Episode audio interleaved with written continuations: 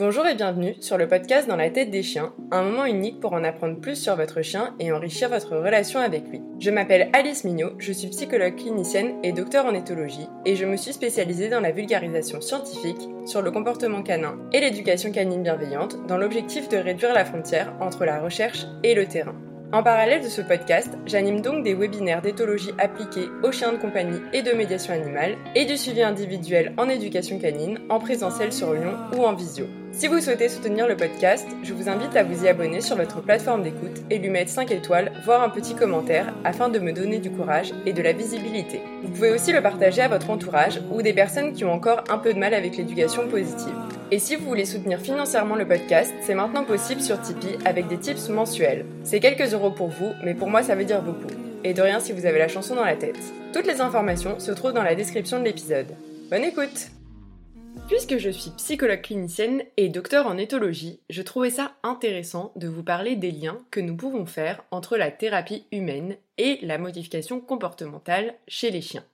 Pour la petite histoire, j'ai été formée à une psychologie intégrative dont la thérapie cognitivo-comportementale faisait partie et j'ai d'ailleurs moi-même fait une thérapie cognitivo-comportementale pour mes angoisses et donc je m'y connais plutôt bien. C'est assez drôle parce que quand j'ai commencé l'éduc, j'ai vu tous les parallèles qu'on pouvait faire entre la façon d'aborder les comportements, émotions et cognitions dans la thérapie humaine et dans la thérapie comportementale canine.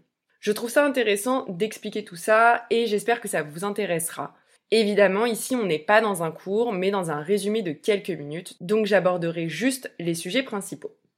Je voulais revenir sur la définition de ce que sont les thérapies cognitivo-comportementales, et d'ailleurs, je vais majoritairement utiliser le terme de TCC. Donc, selon la FTCC, les thérapies comportementales et cognitives sont des prises en charge de la souffrance psychique reposant sur une méthodologie directement issue de la méthode expérimentale appliquée au cas particulier d'une personne. Plus que les techniques employées, ces thérapies ont l'avantage de proposer une modélisation du fonctionnement humain basée sur les théories de l'apprentissage, donc tout ce qui est conditionnement classique et opérant, compte conditionnement, habituation, désensibilisation, etc. Le postulat de ces thérapies considère un comportement inadapté comme la résultante d'apprentissage lié à des expériences antérieures survenues dans des situations similaires, puis maintenues par les contingences de l'environnement. La thérapie visera donc par un nouvel apprentissage à remplacer ce comportement inadapté par un comportement plus adapté correspondant à ce que souhaite évidemment le patient. Le thérapeute définira alors avec le patient les buts à atteindre et favorise ce nouvel apprentissage en construisant une stratégie thérapeutique adaptée. Ces thérapies se distinguent des autres thérapies par trois grandes caractéristiques. Donc le fait que l'accent soit mis sur les causes actuelles du comportement problème, donc les déclencheurs, le changement durable du comportement est évalué et considéré comme un critère majeur de réussite. Et enfin, les procédures de traitement sont décrites objectivement et sont donc reproductibles par d'autres thérapeutes pour des patients rencontrant des difficultés similaires. Mais alors, qu'est-ce qu'on fait donc en thérapie cognitivo-comportementale? Dans ce type de thérapie, on est dans du concret. On va travailler en exercice par étapes et le but sera de ne jamais aller trop vite puisqu'on veut que le patient progresse positivement et non qu'il se sensibilise encore plus. Donc globalement, le patient va venir et expliquer le ou les comportements qui lui posent problème. On va donc pouvoir identifier la situation déclenchante, la cognition, donc ce que pense le patient, l'émotion, ce que ressent le patient, le comportement, ce que fait le patient, et enfin les conséquences positives et négatives à ce comportement. Pour vous donner un exemple, je suis désolée d'avance pour les arachnophobes, mais je pense que c'est l'exemple le plus parlant. Donc la situation déclenchante peut être le fait de voir une araignée. Au niveau de la cognition, ce sera par exemple je n'ai pas envie qu'elle me touche ou elle va me toucher. Au niveau de l'émotion, on aura du dégoût ou de la peur. Au niveau du comportement, la personne peut se figer ou partir en courant. Et au niveau des conséquences positives et négatives, bah, par exemple dans les conséquences négatives, on va avoir le fait de se sentir nul, de ne pas pouvoir aller dans tel endroit parce qu'il y a une araignée. Donc évidemment, ce qui est considéré comme problématique, c'est le patient qui le considère comme problématique. Ce n'est évidemment pas le psy. On va donc tenter de clarifier le comportement et de comprendre en quoi c'est un problème pour la personne afin de déterminer ce qu'on doit prioriser. Typiquement, dans le cas d'une phobie des araignées, ça ne sera pas la même urgence, entre guillemets, si la personne travaille dans un bureau ou dans un champ de vigne. On va alors pouvoir fixer les objectifs en fonction de ce dont la personne a besoin et toujours avancer par étapes. On essaie d'aller lentement pour ancrer les comportements et ne pas créer de stress supplémentaire. Il y a aussi évidemment la notion d'approche centrée sur la personne, où nous, en tant que psy, on est un expert de la psychologie, et en face, on a quelqu'un qui est expert de sa vie, de ses comportements, de ses émotions, etc., qui peut donc nous apporter des choses et avec qui on peut co-construire la thérapie. On va également identifier des variables contextuelles, donc tous les stimuli qui vont entraîner l'apparition du problème. Ça peut être une vraie araignée, comme son image, son évocation ou le fait de voir une toile, etc. On va ensuite travailler sur les pensées et les émotions et faire des expositions progressives et positives. On ne va pas évidemment éviter totalement les araignées, mais on ne va pas jeter une araignée à la tête de la personne en lui disant que tout va bien se passer. On va faire en étapes en respectant la zone de confort de la personne. Comportementalement, on va venir déconditionner des comportements et en renforcer d'autres. Là encore, l'objectif va être fixé selon la personne. Est-ce que ça va être pouvoir aller chercher un objet à la cave sans être paralysé ou est-ce que ça va être pouvoir sortir manuellement l'araignée d'une pièce? On ne travaille évidemment pas que sur le comportement, mais également sur les pensées et les émotions. Donc par exemple sur le fait que l'araignée, ou en tout cas la majorité des araignées ne sautent pas, la petite bête qui ne mange pas la grosse, etc. Et sur les émotions, on va essayer de passer à une émotion neutre, voire positive dans le meilleur des cas.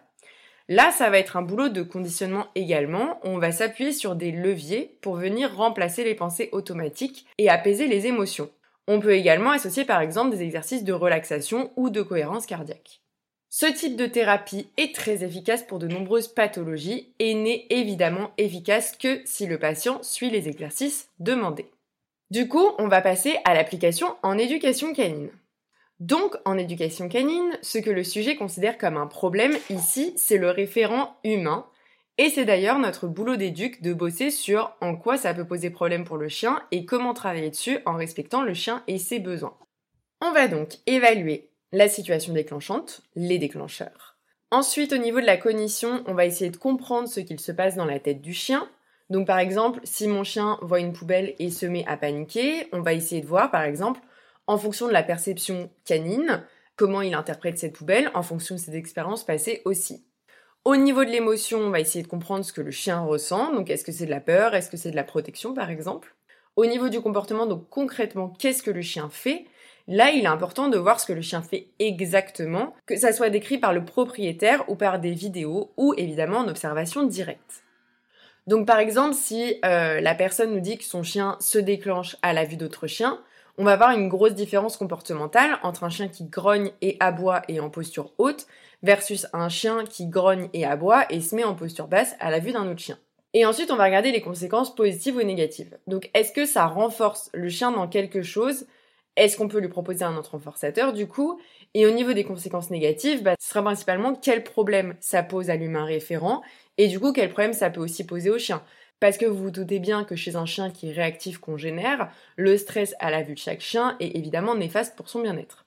Donc au niveau de la compréhension des déclencheurs, on va partir du principe que le comportement est la conséquence de plusieurs choses. Donc on a évidemment une part de génétique, mais aussi d'environnement et d'expérience personnelle. Donc ça amène à des émotions et des cognitions associées. C'est pour ça qu'on va reprendre l'historique avec le référent humain afin de voir comment ces associations se sont construites. Le premier objectif, ça va être vraiment de comprendre comment le comportement dit indésirable s'est construit. Donc on va venir regarder le comportement qui pose un problème et penser à comment améliorer ce comportement pour l'humain mais aussi pour le chien. Si on bosse que pour l'humain, évidemment, c'est pas juste pour le chien, par exemple, si on travaille sur le comportement mais pas sur l'émotion, on a un chien qui va peut-être éteindre un comportement mais qui n'aura pas changé l'émotion et donc pourquoi n'exploserait-il pas à un moment?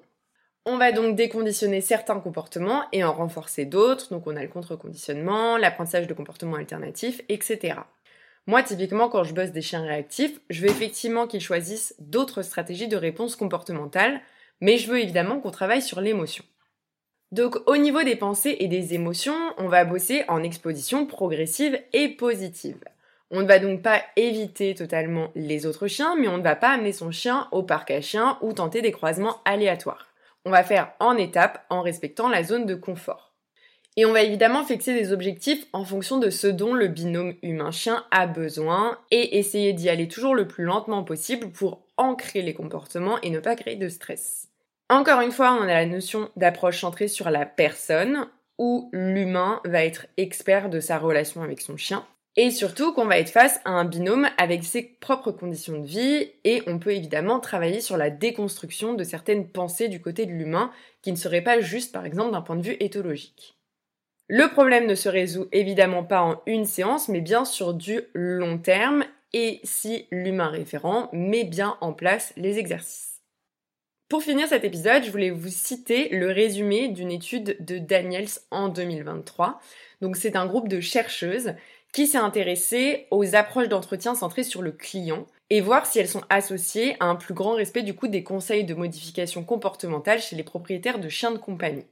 Donc dans ce résumé, il est dit que pour l'essentiel, les éducateurs canins qui impliquent leurs clients dans l'élaboration des programmes de modification comportementale sont perçus comme créant une expérience positive de la consultation initiale sur le comportement et, par conséquent, sont en mesure de promouvoir l'adhésion des clients à ces programmes de modification comportementale et donc à l'amélioration des comportements non désirés.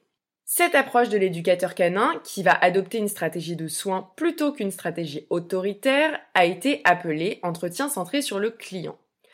La principale caractéristique de cet entretien est que le client est un partenaire à part entière dans le processus. Les conditions essentielles, selon Rogers et Egan, sont l'empathie, la congruence et le regard positif inconditionnel. L'approche centrée sur le client s'appuie sur l'empathie avec le client.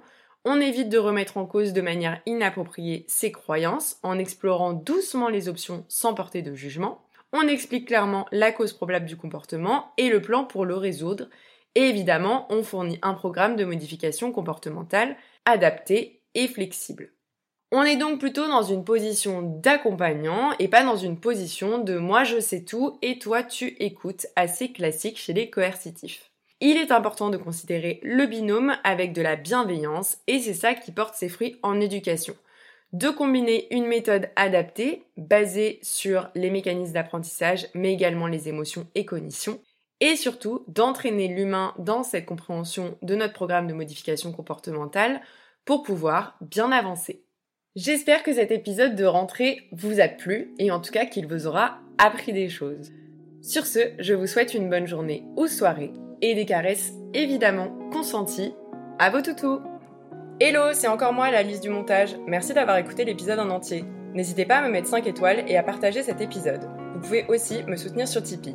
En attendant le prochain épisode, rendez-vous sur Instagram pour voir les monstres dormir, des mèmes pourris, m'entendre me plaindre et quand même avoir des infographies intéressantes. À bientôt!